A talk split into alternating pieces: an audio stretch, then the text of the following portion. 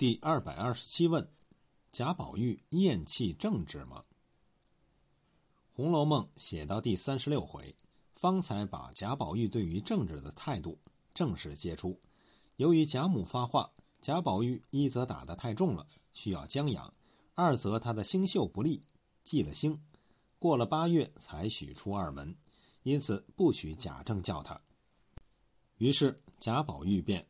不但将亲戚朋友一概杜绝了，而且连家庭中晨昏定省亦都随他的变了，日日只在园中游卧。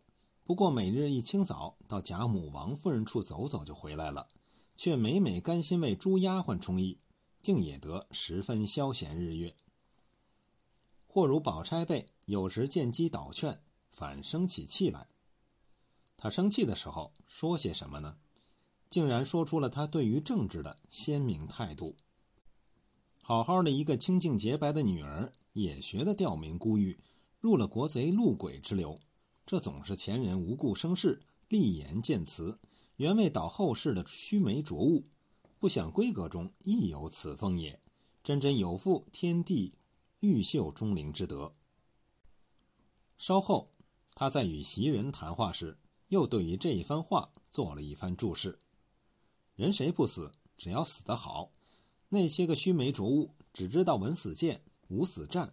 这二死是大丈夫死名死节，竟何如不死的好？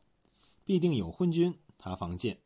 他只顾他邀名，猛判一死，将来弃君于何地？必定有刀兵，他方战，猛判一死。他只顾图汗马之名，将来弃国于何地？所以这皆非正死。当袭人说到那些忠臣良将是出于不得已才死时，他又说道：“那武将不过是仗血气之勇，疏谋少略，他自己无能，送了性命，这难道也是不得已？那文官更不比武将了。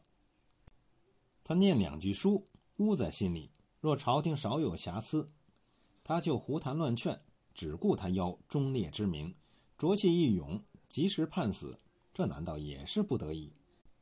还要知道，那朝廷是受命于天，他不胜不仁，那天也断断不把这万几重任于他了。可见那些死的都是孤名，并不知大义的。贾政狠揍了宝玉一顿，原本是想让他改邪归正，走上正途。什么是正途呢？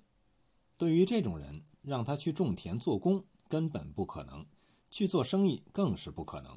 因为这种人家的子女是不能做生意的。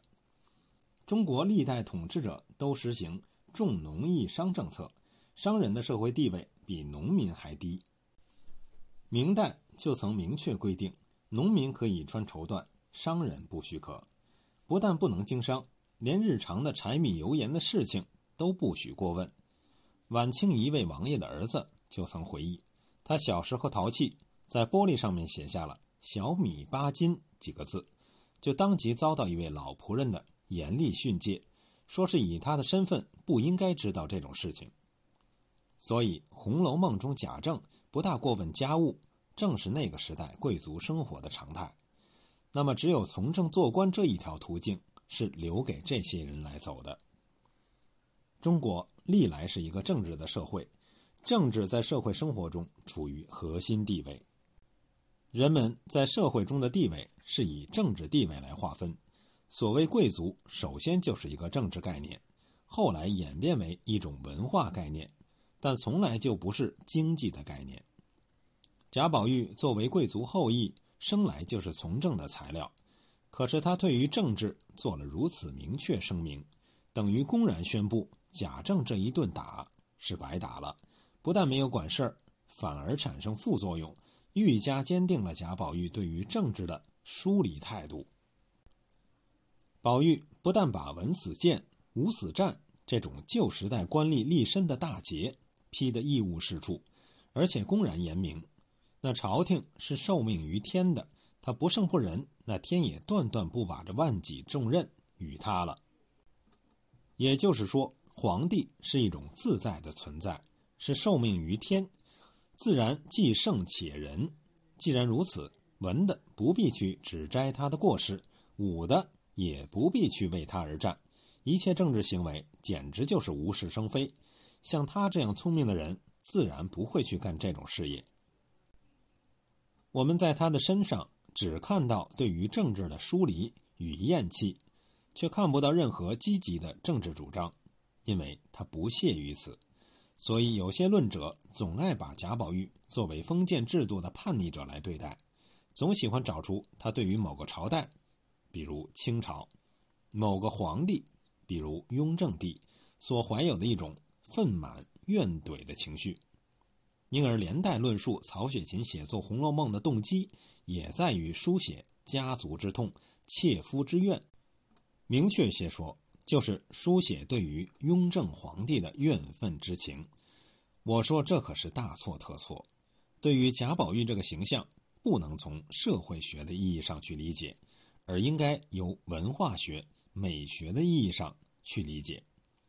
他不是社会学意义上的人，而是文化学、美学意义上的人。这种人在现实生活中根本不可能存在。他确实是曹雪芹呕心沥血的伟大创造。胡适先生认为，曹雪芹只是如实的描写了一个百年望族坐吃山空的过程，实在是皮相之言。而所谓新红学，恰恰把胡适这个论断承继下来，无不认为曹雪芹是如实的描写自家情事，这从根本上否定了曹雪芹作为中国历史上最伟大的作家的最为天才的创造力，把他与一个新闻记者。等量奇观了。虽然贾宝玉是曹雪芹的伟大创造，但亦有他的生活基础，这是不可否认的。从思想的层面上来看，他确实反映了早期资产阶级对于人、人性、人的价值等基本概念重新评估的诉求。但最重要的是，它的产生有一定的心理状态作为基础。德国一位作家写过一部小说，名为《奥登伯洛克家族》，里面写这个家族的第一代很贫穷，他希望做一个有钱人，于是他通过奋斗，果然成为有钱人。第二代则对于金钱不再感觉兴趣，他渴望权力，于是他成为一位议员。第三代则对于金钱与权力都不感觉兴趣，于是。成为一位艺术家，这个现象被有些人概括为一种奥登伯洛克效应，认为具有普遍意义。我们说贾宝玉正是这种效应的典型。严格的说，这种现象不应该叫做奥登伯洛克效应，而应该叫做贾宝玉效应，因为贾氏家族比奥登伯洛克家族出现早得多。贾家到了贾宝玉这一代，已经过了四世钟鸣鼎食的生活，在政治上地位崇高，在经济上有大量圈地供其挥霍。无论权力还是金钱，对于贾宝玉来说都是现成的东西，不费他丝毫力气便可继承。他自然对于这种东西产生疏离与冷漠，而要别开途径去寻找生命的意义和价值。这就是贾宝玉这个艺术形象的社会的心理的基础。这也是长期以来中国历史上君子之泽武士而斩的真实存在。因而，他虽然是一种特殊的形象，却被许多人认为是现实生活中真实存在的，是一个真实的人物。究其根底，他在这里是把整个封建社会的主流话语——男性话语。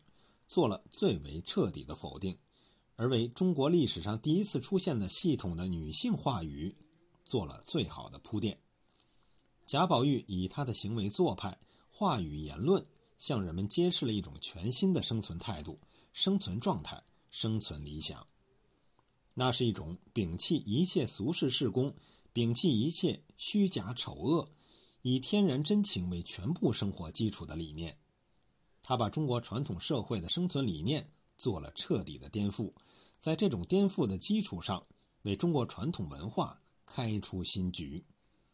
我们说，《红楼梦》的巨大思想意义就在于此，这是一个一千年之后尚要讨论的根本性话题。